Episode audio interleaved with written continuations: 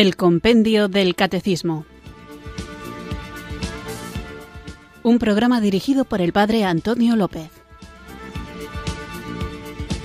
Muy buenas tardes, queridos oyentes de Radio María. Recibido un cariñoso saludo desde Irurzun, en Navarra, quienes sintonizáis una tarde más esta Radio de la Virgen, esta emisora que cambia vidas, Radio María para escuchar el programa El Compendio del Catecismo, nuestro espacio diario de formación aquí en la emisora de la Virgen, en el que vamos recorriendo pregunta a pregunta, paso a paso, el que hace de guion y da nombre a nuestro programa, este libro, El Compendio del Catecismo, en el que de manera compendiada, de manera sintética, pero no superficial, está contenida la doctrina de nuestra Iglesia Católica que podéis comprender, podéis leer de una manera más desarrollada en el Catecismo Mayor.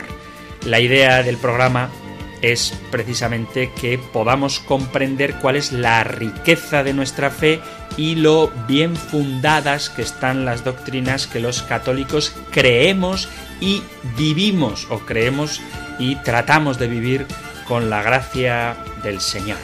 A veces ocurre que incluso aunque uno sea un cristiano practicante de buena intención y bien formado, quizá por las experiencias propias o por la sensibilidad particular de cada uno, podemos cometer la ¿cómo decirlo? No el error, pero sí la tentación de centrarnos en un aspecto de la vida cristiana obviando, olvidando otros, o quizá por nuestra propia sensibilidad, propias experiencias o por las ideologías que no somos ajenos a ellas porque vivimos en el mundo, pues a lo mejor aceptamos unas verdades con mucha facilidad, porque nos gustan mucho y meditamos mucho en ellas, pero hay otras que o porque no encajan con nuestro modo de pensar, o porque se nos hacen difíciles de comprender, o porque nos resultan duras de vivir, pues entonces esas pretendemos que no forman parte del depósito de la revelación.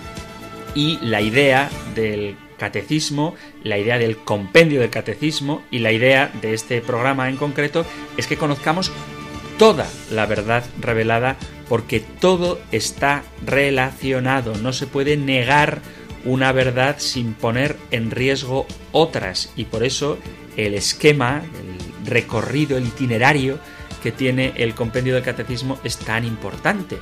Así que mm, abrámonos a la acción del Espíritu Santo. Esto lo digo pues porque hay veces que parece que hay gente que se centra en unos aspectos de la vida, por ejemplo moral, y se olvida de las cuestiones doctrinales, pensando que lo importante es ser buena persona y portarse bien, pero claro, en qué consista ser buena persona y en qué consista portarse bien depende mucho de las verdades doctrinales y al revés hay gente que se aferra honestamente a las verdades reveladas desde un punto de vista ideológico, pero que a lo mejor se le olvida que todo esto, sin rechazarlo ni quitarle un ápice de valor, hay que compatibilizarlo con una vida que esté marcada sobre todo por la caridad. La caridad y la verdad deben ir de la mano, porque si falta caridad se afea la verdad y si no hay verdad la caridad es directamente falsa.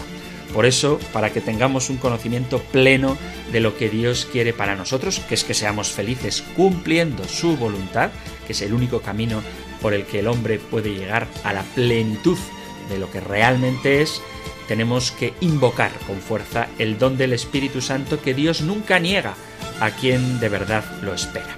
Así que unidos en oración, para que el Espíritu nos guíe y nos acompañe durante esta hora y durante toda nuestra vida para poder comprender toda la verdad de nuestra fe, para poder vivirla, compartirla y cuando corresponda defenderla, vamos a comenzar nuestro programa invocando juntos el don de Dios.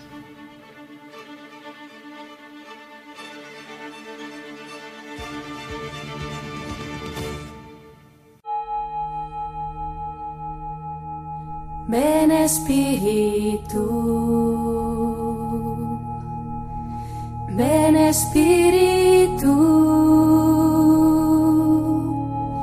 ven Espíritu.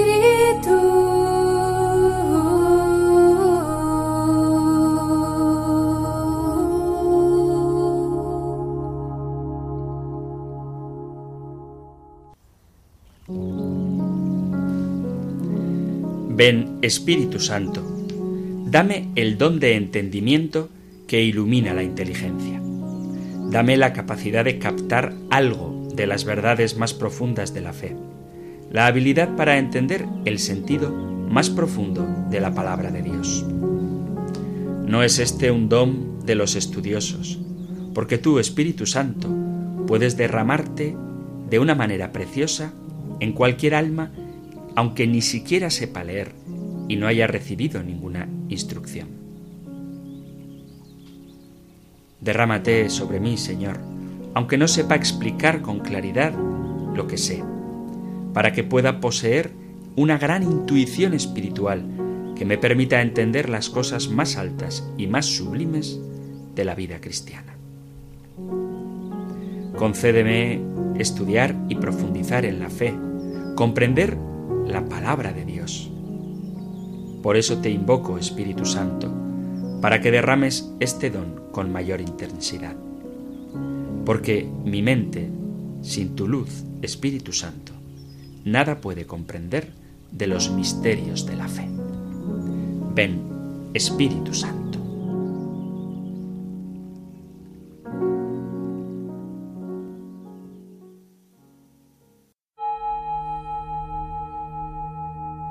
Ven Espíritu, ven Espíritu,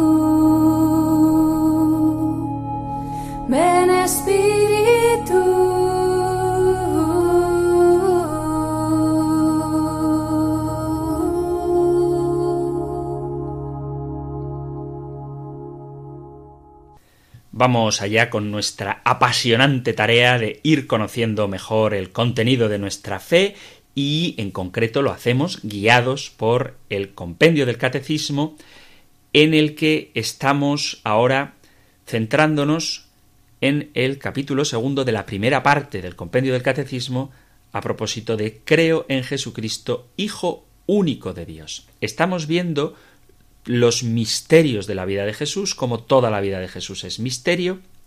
Hemos hablado de su infancia, hemos hablado de su vida oculta y también hablábamos del bautismo de Jesús a manos de Juan para el perdón de los pecados, como dice Lucas 3, versículo 3, y veíamos cómo Jesús va a la fila de los bautizados no porque él sea pecador, sino para inaugurar un nuevo bautismo. Además ahí aparece manifestada la Santísima Trinidad, el Padre, con la voz que se oye, el Espíritu, con la forma de paloma que se posa sobre Cristo y el propio Cristo que inicia en este momento del bautismo su ministerio público. Y a propósito de la relación de bisagra, digamos, entre el bautismo de Jesús con su vida privada y pública y la relación de Jesús con Juan el Bautista y el posible nexo que podía tener éste con el grupo, la secta de los esenios, dedicábamos el programa anterior a este tema. Si Jesús pudo haber estudiado con los esenios y veíamos que aunque hay elementos en común de Jesús con ellos, lo cierto es que las discrepancias son mucho mayores y por tanto no podemos afirmar que Jesús fuera un esenio. Esto es importante porque tenemos que aceptar, porque así nos lo muestra la revelación y la sagrada tradición, que Jesús vivió su vida oculta de manera sencilla. Ni se fue a la India, como ya vimos, ni estuvo estudiando con los esenios. Un oyente envió un mensaje a este propósito a la dirección de correo electrónico compendio arroba y dice así, porque resume muy bien todo esto, dice me parece absurdo plantear si Jesús pudo ser un esenio o de otra secta. Quisiera que dejase usted claro que Jesús no fue discípulo de Juan Bautista ni perteneció a ninguna secta religiosa. Jesús tiene conciencia humana de su identidad divina desde que tiene uso de razón. Él se conoce a sí mismo y sabe que es el Mesías y le esperan la persecución y la muerte.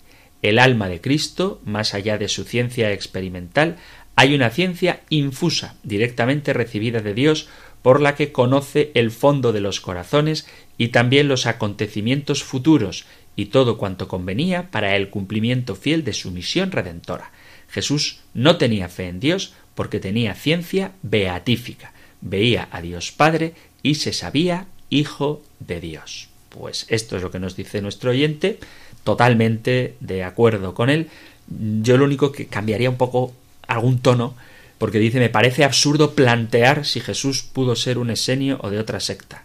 Yo diría, me parece absurdo afirmar, ¿eh? pero plantear, y esto me gustaría que quedara claro también para futuros programas, plantearse las cosas es muy bueno.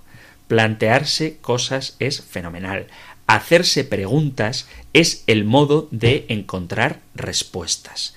Por eso no tengáis miedo, no tengáis pudor a la hora de preguntar cosas si se os ocurren. ¿Por qué?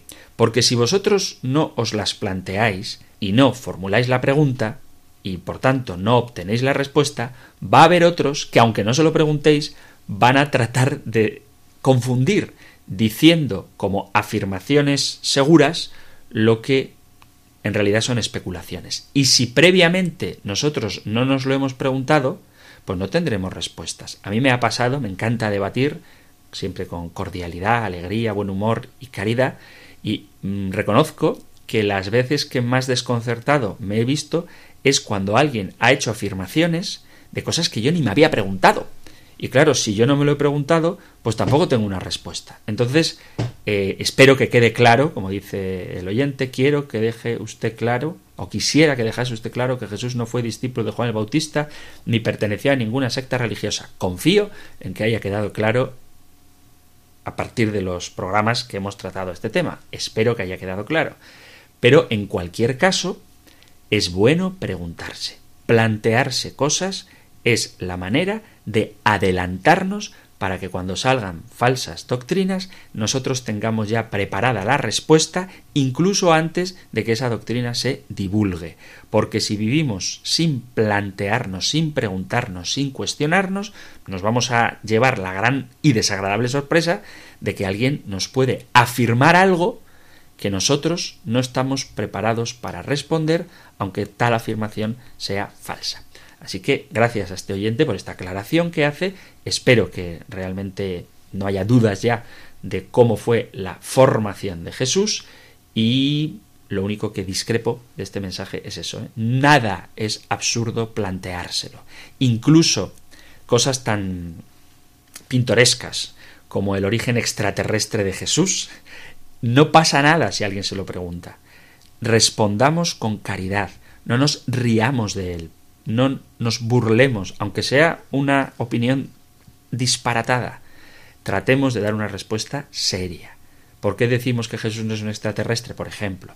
Pues porque Él encaja perfectamente en todo lo prometido desde la antigua alianza, porque Él fue concebido por obra del Espíritu Santo, pero fue niño y le vieron los pastores y por supuesto le alumbró, le dio a luz, y por eso su madre, la Santísima Virgen María y San José. Le vieron los pastores y los reyes magos hecho niño.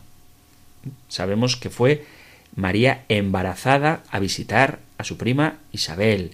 Sabemos que de niño se perdió en el templo, que tuvieron que huir a Egipto. Es decir, hay un montón de acontecimientos de la vida de Jesús que nos lo presentan como perfectamente hombre, nada que ver con extraterrestres. Cuando él habla del cielo se está refiriendo al reino de su Padre. Cuando sube al cielo va al Padre, no va a la Madre nodriza. Digo esto porque puede ocurrir que quien diga que Jesús es un extraterrestre, nosotros le tachemos de loco, pero esa persona, loca o no, necesita conocer la verdad. Y si te burlas de él, se va a cerrar al conocimiento de la verdad. Por eso cuando digo que podéis plantear todo lo que queráis, y lo sostengo, digo que la única norma es la caridad a la hora de preguntar, a la hora de responder, la caridad y la verdad. Y lo mismo cuando seamos nosotros los que recibamos la pregunta.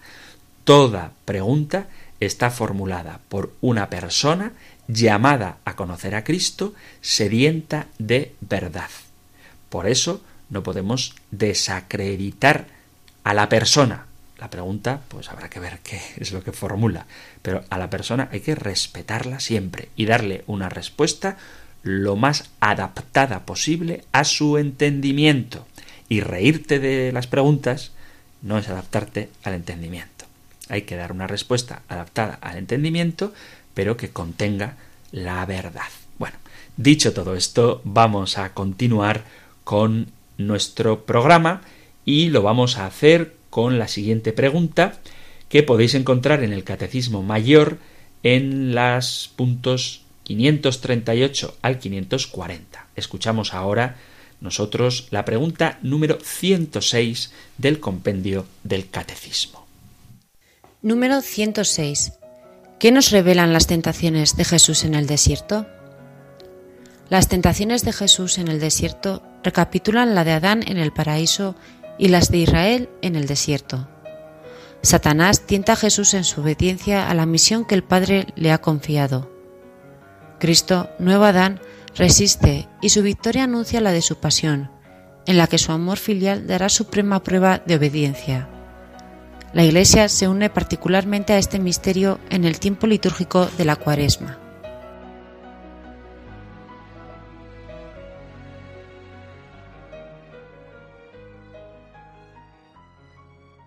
Aunque ya tendremos tiempo de hablar de la liturgia, veis cómo el propio compendio del catecismo nos va señalando que en los distintos tiempos litúrgicos, en el Adviento en concreto ya lo ha citado, y en la Cuaresma, que es de lo que habla hoy, vamos recorriendo durante el año todos los misterios de la vida de Cristo. Y en concreto hoy nos centraremos en este de las tentaciones de Jesús. Así que para ponernos bien contextualizados, vamos a leer el pasaje de las tentaciones del Evangelio de San Mateo.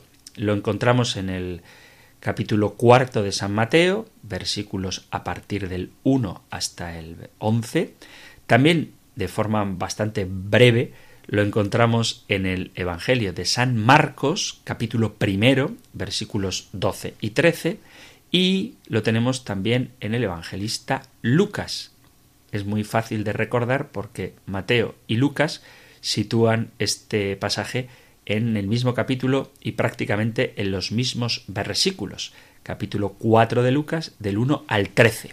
En Mateo, que es lo que vamos a leer ahora, están en el capítulo 4, versículo del 1 al 11. Y dice así, entonces Jesús fue conducido por el Espíritu al desierto para ser tentado por el diablo.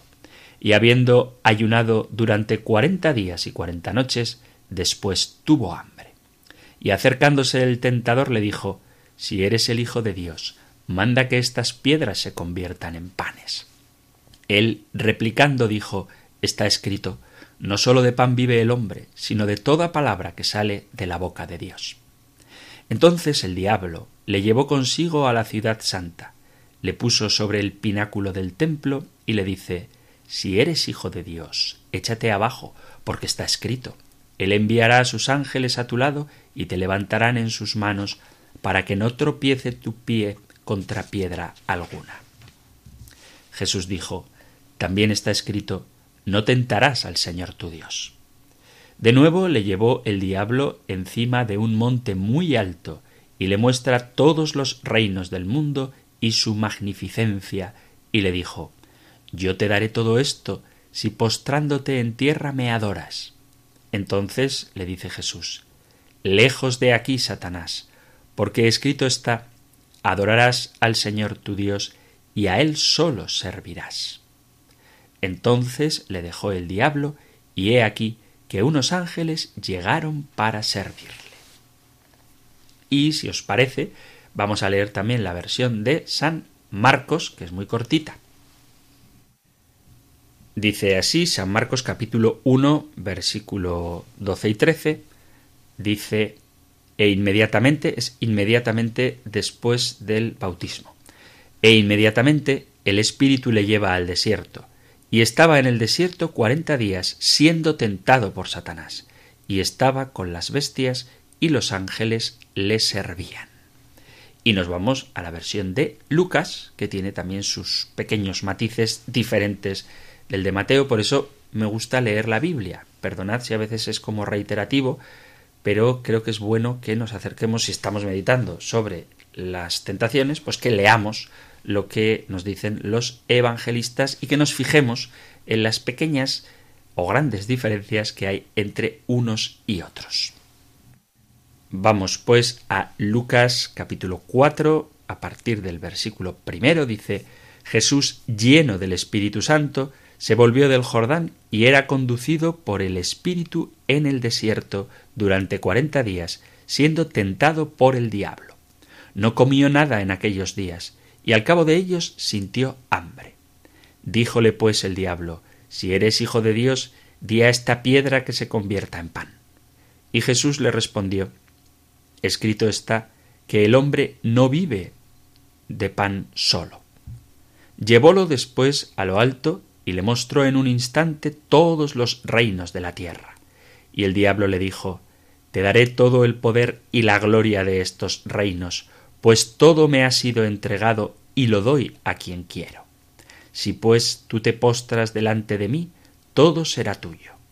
Jesús respondió y le dijo, Escrito está, adorarás al Señor tu Dios, y a Él solo servirás.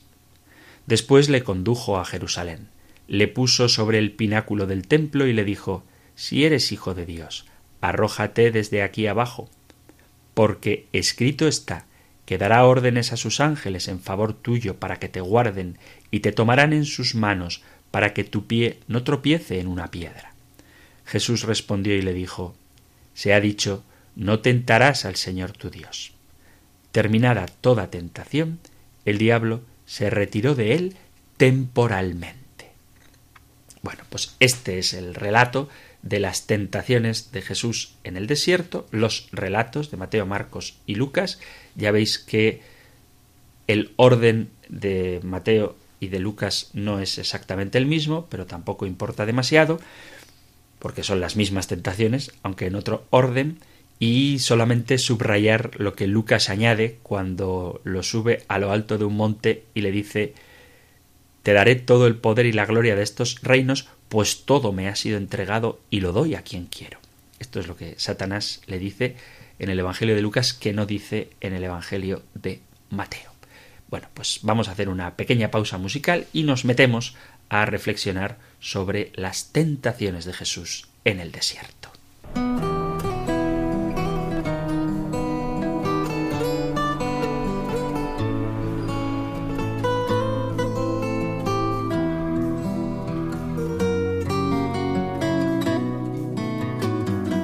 Marchó al desierto Jesús, movido por el Espíritu, cuarenta días y noches apartándose ayuno. Pero al final sintió hambre y el diablo entonces le dijo, si eres el Hijo de Dios, haz que estas piedras se hagan pan para que con tu poder puedas el hambre al fin saciar. Pero Jesús le dijo, escrito está, el hombre no solo vive de pan, solo de pan, porque con su palabra Dios dará el pan de la justicia,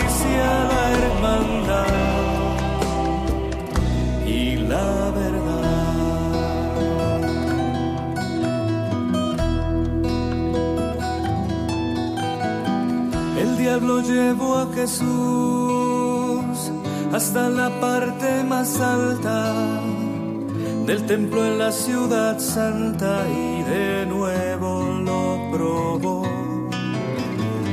Si en verdad eres su hijo, salta pues te ha sido escrito.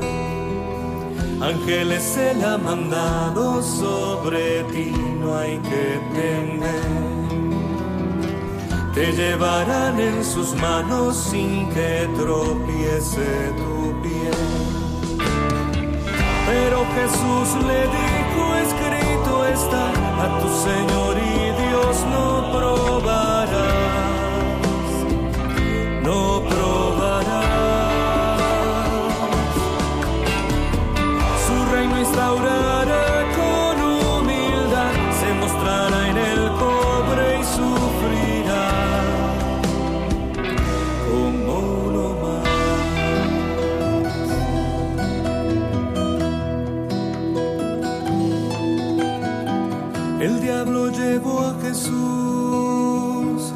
Una montaña muy alta, donde los reinos del mundo podían verse en esplendor.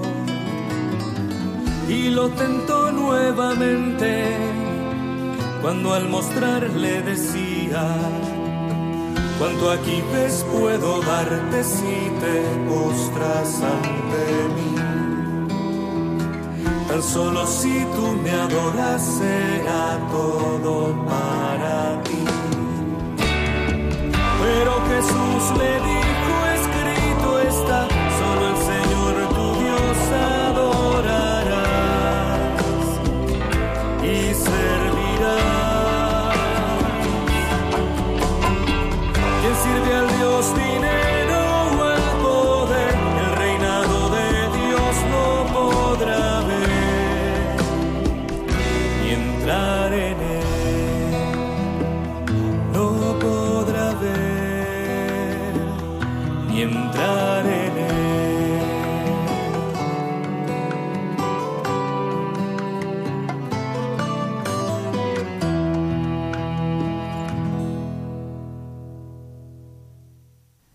Estás en Radio María escuchando el Compendio del Catecismo, nuestro programa diario de formación de lunes a viernes, de 4 a 5 de la tarde, una hora antes, si nos escuchas desde las Islas Canarias, donde vamos repasando las preguntas y respuestas del Compendio del Catecismo. Y hoy estamos en la pregunta número 106, que nos habla de las tentaciones de Jesús en el desierto. Tanto Mateo como Marcos como Lucas, es decir, los tres evangelistas, nos dicen que Jesús fue tentado por el diablo. Esto es importante. No quiero volver a repetir el tema de la existencia del demonio, porque probablemente tendremos ocasión de hablar de ello más adelante otra vez, pero os remito, queridos amigos, a dos puntos en concreto del compendio del catecismo. Podéis encontrarlo en los podcasts que tanto en la página web de Radio María como en la aplicación móvil están ahí todos. Y os remito a la pregunta número 60 que pregunta quiénes son los ángeles y leo la respuesta los ángeles son criaturas puramente espirituales, incorpóreas, invisibles e inmortales son seres personales dotados de inteligencia y voluntad. Los ángeles, contemplando cara a cara incesantemente a Dios, lo glorifican, lo sirven y son sus mensajeros en el cumplimiento de la misión de salvación para todos los hombres. Estos son los ángeles, pregunta número 60 del compendio del catecismo. Y luego tenemos la pregunta número 74 que formula ¿Qué es la caída de los ángeles? Os leo la respuesta y os remito a que escuchéis los programas dedicados a estas preguntas, porque me parece que fueron más de uno.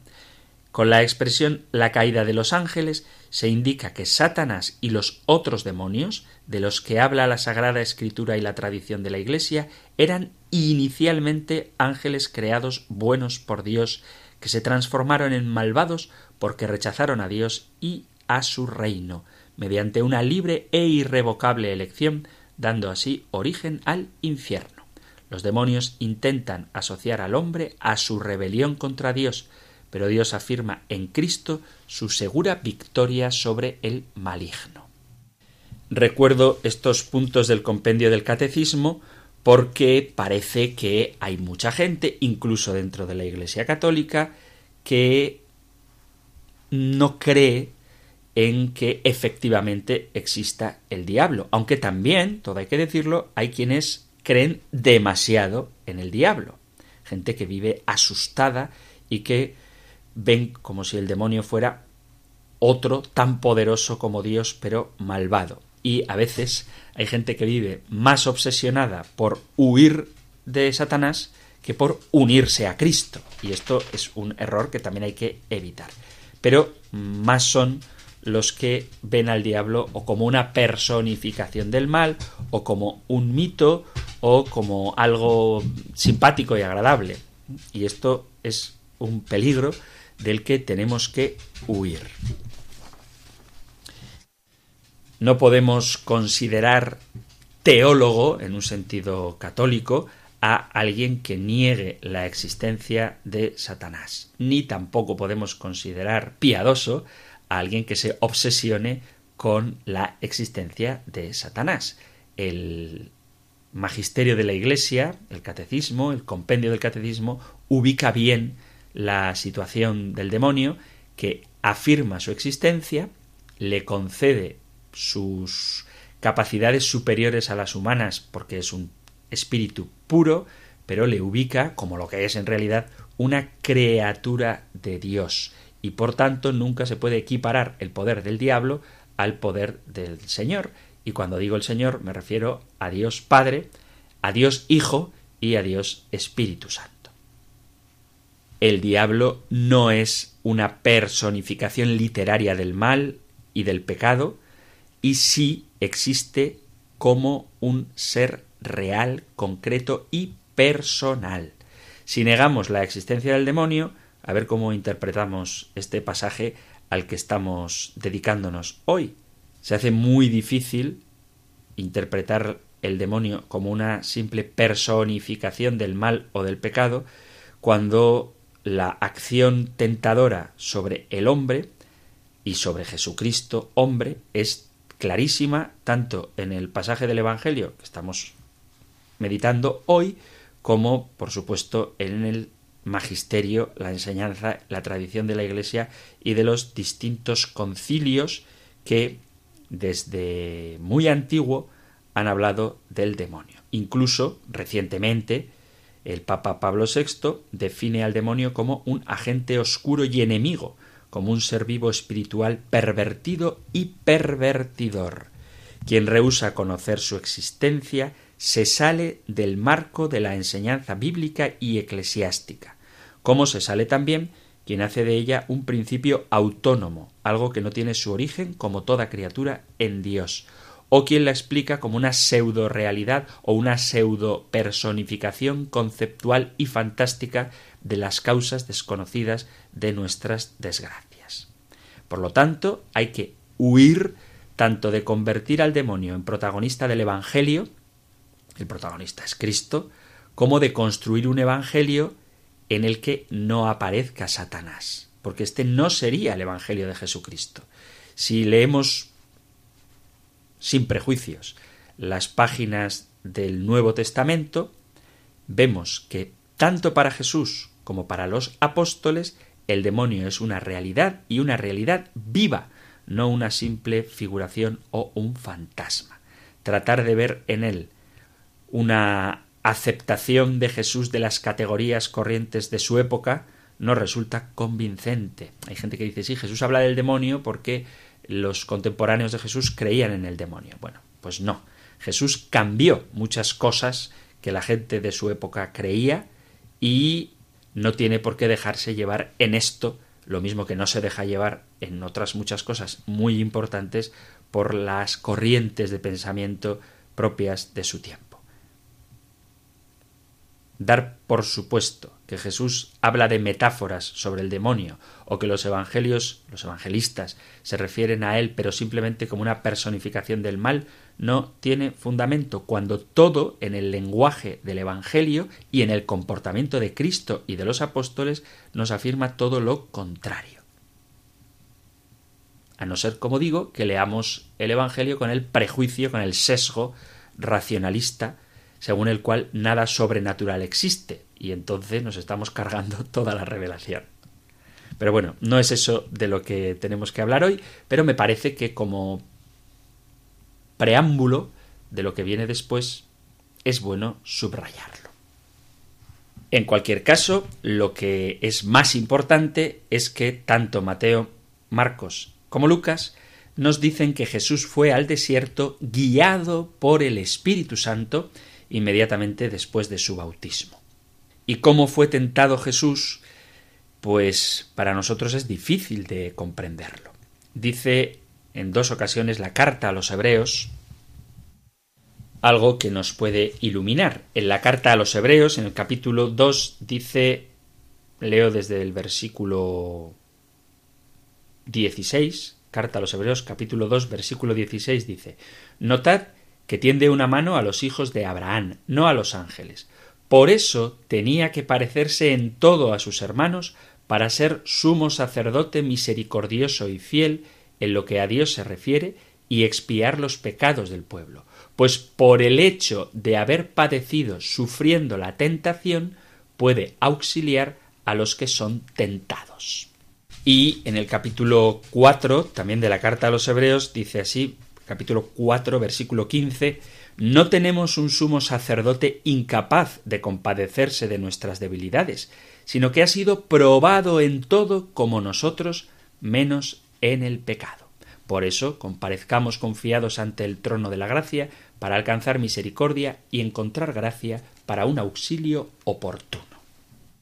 Así que vemos que Jesús es tentado para compadecerse de nuestras debilidades y servirnos de ejemplo. Además, las tentaciones tienen un sentido mesiánico, en cuanto que el demonio quizá quería tratar de averiguar si Jesús era el Mesías.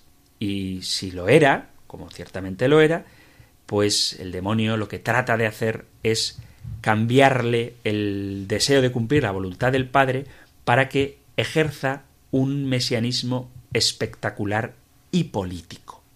Por eso le propone, y esta es la esencia de las tentaciones, la propia comodidad en vez de la cruz y de la mortificación. Le pide el demonio a Jesús que haga milagros aparatosos en vez de dedicarse a trabajar por el reino de Dios. Si tienes hambre y puedes convertir las piedras en panes, hazlo o si puedes tirarte del alero del templo y que todos los fieles vean que tú eres el Mesías, porque los ángeles te recogerán en sus manos, ¿qué necesidad tienes de pasar por la cruz? Hazlo. O, ¿para qué vas a sufrir y padecer? ¿Para qué vas a predicar un reino que se va construyendo poco a poco, pudiendo gobernar el mundo con el poder que yo te daré? En el fondo, es querer un mesianismo que evite la cruz y que se limite a lo espectacular, a lo político, a lo horizontal, en vez de ese reino espiritual que Cristo ha venido a traer. Tentar, en la palabra de Dios, a veces se habla refiriéndolo a Dios, que tienta a los buenos, como por ejemplo a Abraham, para probarles, cuando le pide que sacrifique a su hijo Isaac, otras veces es el hombre el que tienta a Dios con su presunción, su desconfianza o su soberbia. Por ejemplo, en el Éxodo 17, donde dice y llamó el nombre de aquel lugar Masá y Meribá por la rencilla de los hijos de Israel y porque tentaron al Señor diciendo ¿Está pues el Señor entre nosotros o no? Se tienta al Señor, se le pone a prueba y otras veces es el demonio el que tienta a los hombres para arrastrarles al pecado. Y esta invitación al mal, el demonio la hace siempre por medio de sugestiones o movimientos internos o también por impulsos, es decir, solicitando a nuestra psicología o a nuestro cuerpo que desobedezcamos a Dios. Pero en Cristo no podemos admitir que el demonio pudiera hacerle ninguna sugestión psíquica ni psicosomática, ya que Jesucristo estaba totalmente y perfectamente orientado a la voluntad del Padre. Por lo tanto, las invitaciones a pecar que le hace el demonio a Jesucristo son puramente externas, que en nada pueden afectar al Espíritu del Señor.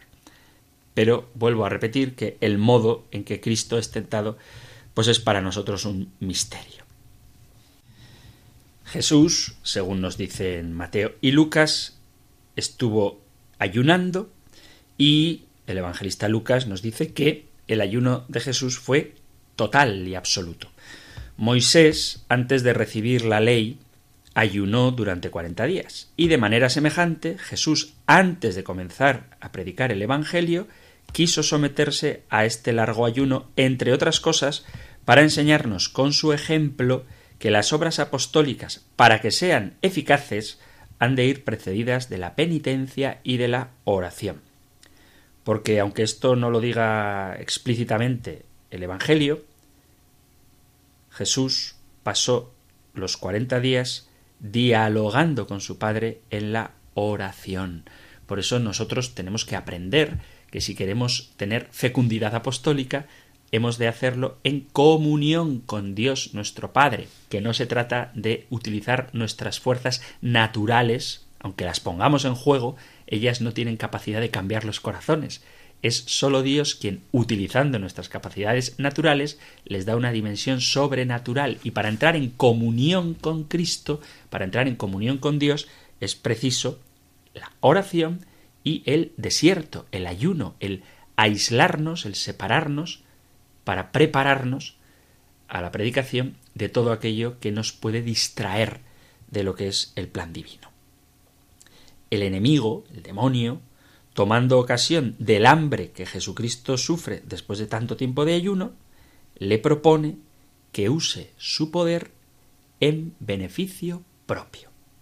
Por eso, Satanás le invita a Jesucristo a que manifieste su poder con un portento, convirtiendo las piedras en pan.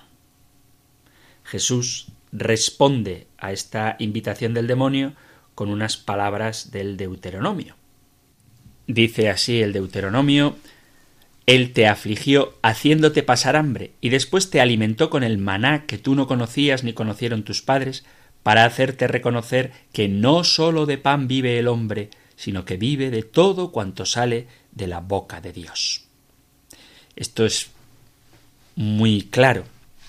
La conservación de la vida del hombre no depende solamente del pan o de los alimentos, sino de la voluntad de Dios, que puede conservarla produciendo con su palabra un alimento prodigioso como se produjo el maná.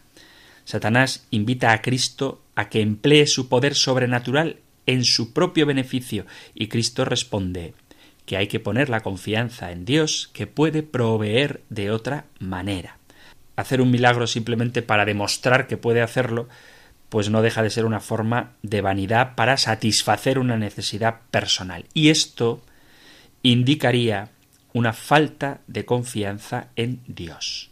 Todo hay que dejarlo a la divina providencia. Esta es la gran lección que Jesús nos quiere dejar con estas palabras. ¿Cuántas veces el hombre peca porque desconfía de Dios y pretende por sus propias fuerzas, aun negando la voluntad de Dios, saciar sus necesidades, en vez de confiar, como el propio Jesús nos dice que hagamos cuando nos invita a que nos fijemos en los lirios del campo y en las aves del cielo, a las que, confiando en Dios, no les falta absolutamente de nada.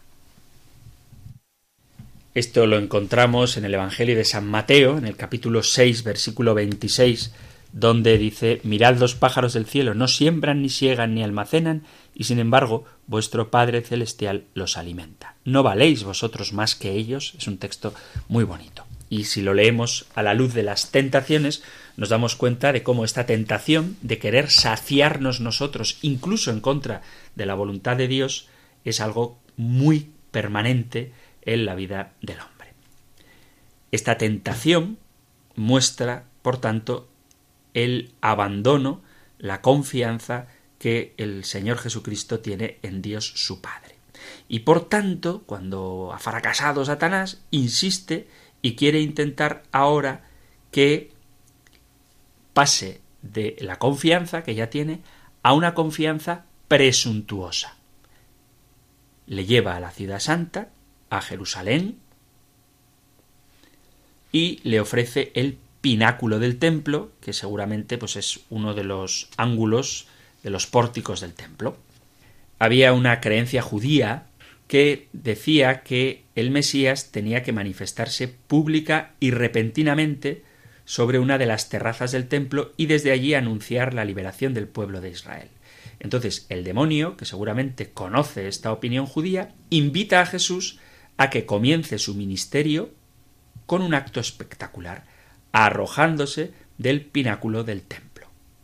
Acude al precioso Salmo 90, pero a sus ángeles dará órdenes para que tu pie no tropiece con la piedra. Pero Satanás tuerce el sentido de estas palabras.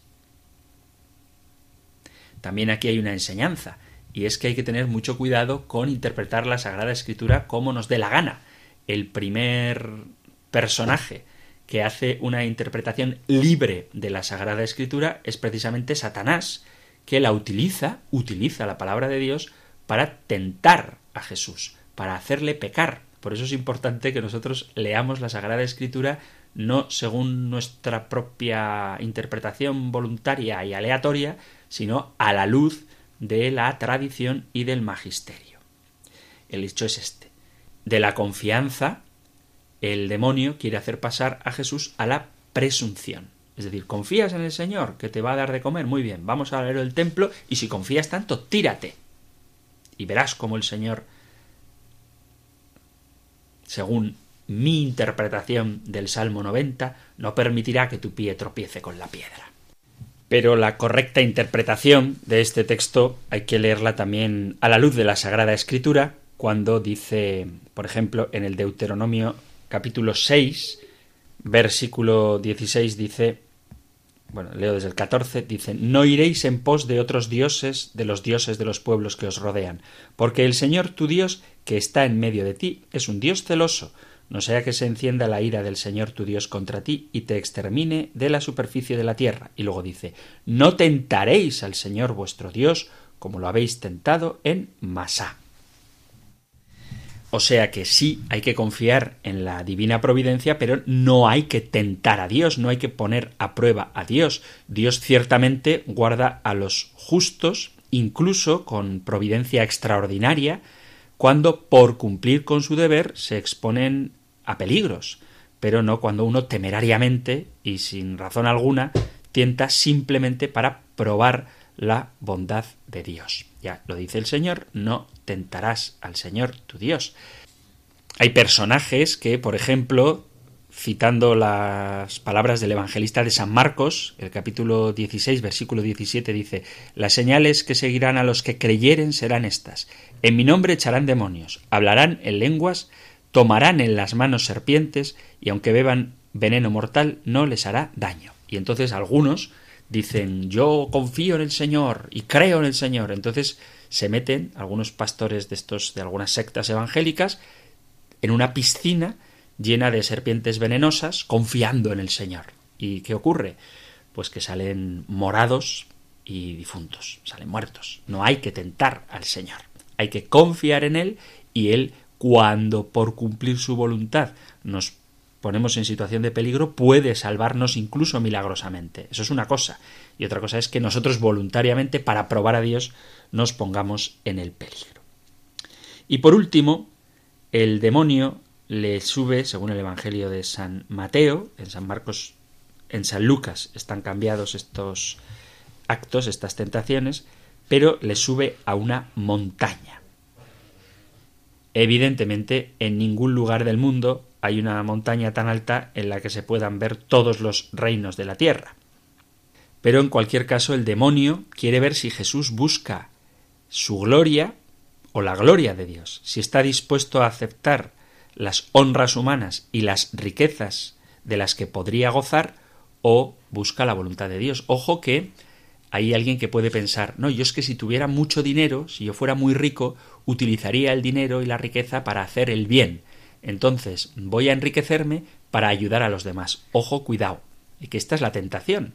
Cuando el demonio le ofrece a Jesús todos los gobiernos, todas las riquezas de la tierra, es creíble, es aceptable que Jesús las hubiera utilizado bien. Pero no es ese el camino de Dios.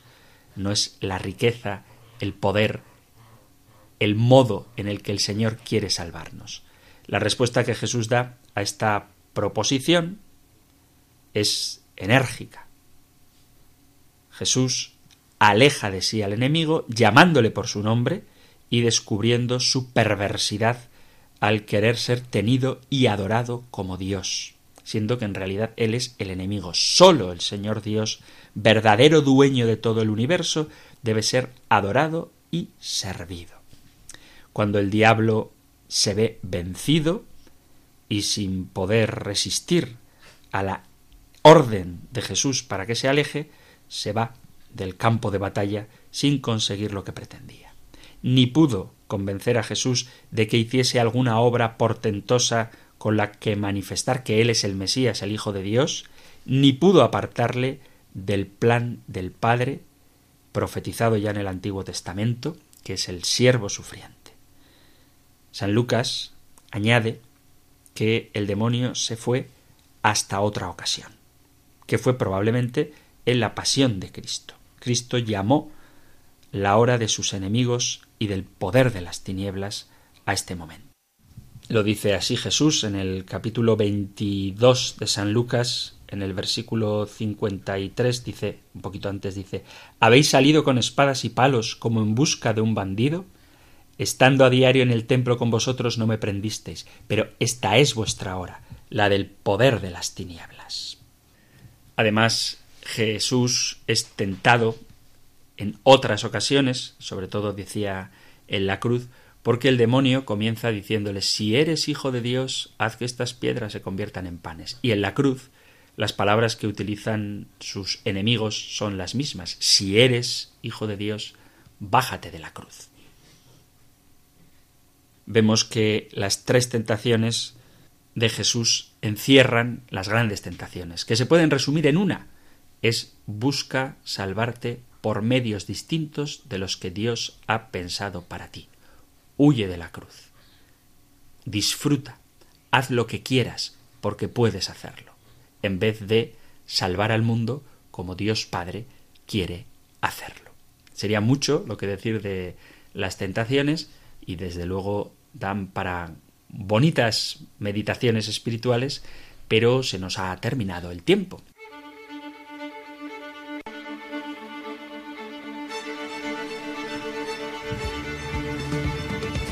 Así que, queridos amigos, queridos oyentes de este espacio de El Compendio del Catecismo, como se nos ha acabado el tiempo, os remito al próximo programa donde continuaremos avanzando con las preguntas del Compendio del Catecismo. Mientras tanto, si queréis poneros en contacto con el programa para enviar vuestros testimonios, vuestras preguntas, vuestras discrepancias, que también son bien recibidas, sabéis que Radio María que le encanta sentir cerca a sus oyentes, pone a disposición distintos modos de contactar con el programa. Podéis participar de él haciendo vuestras intervenciones, enviando un mensaje de texto o un audio, si lo preferís, al número de teléfono de WhatsApp 668 594 383.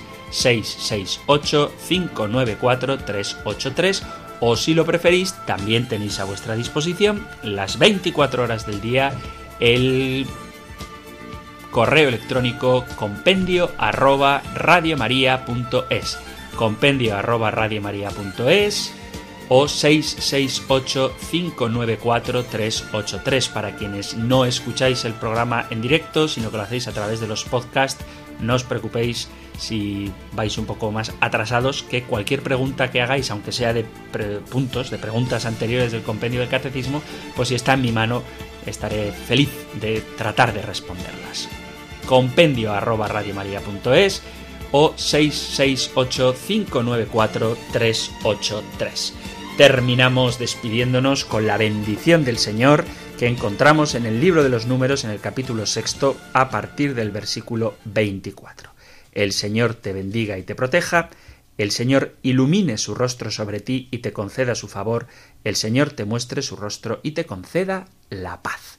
Muchísimas gracias por estar ahí, gracias por escuchar el compendio del catecismo y si queréis volveremos a encontrarnos en un próximo programa. Un fuerte abrazo.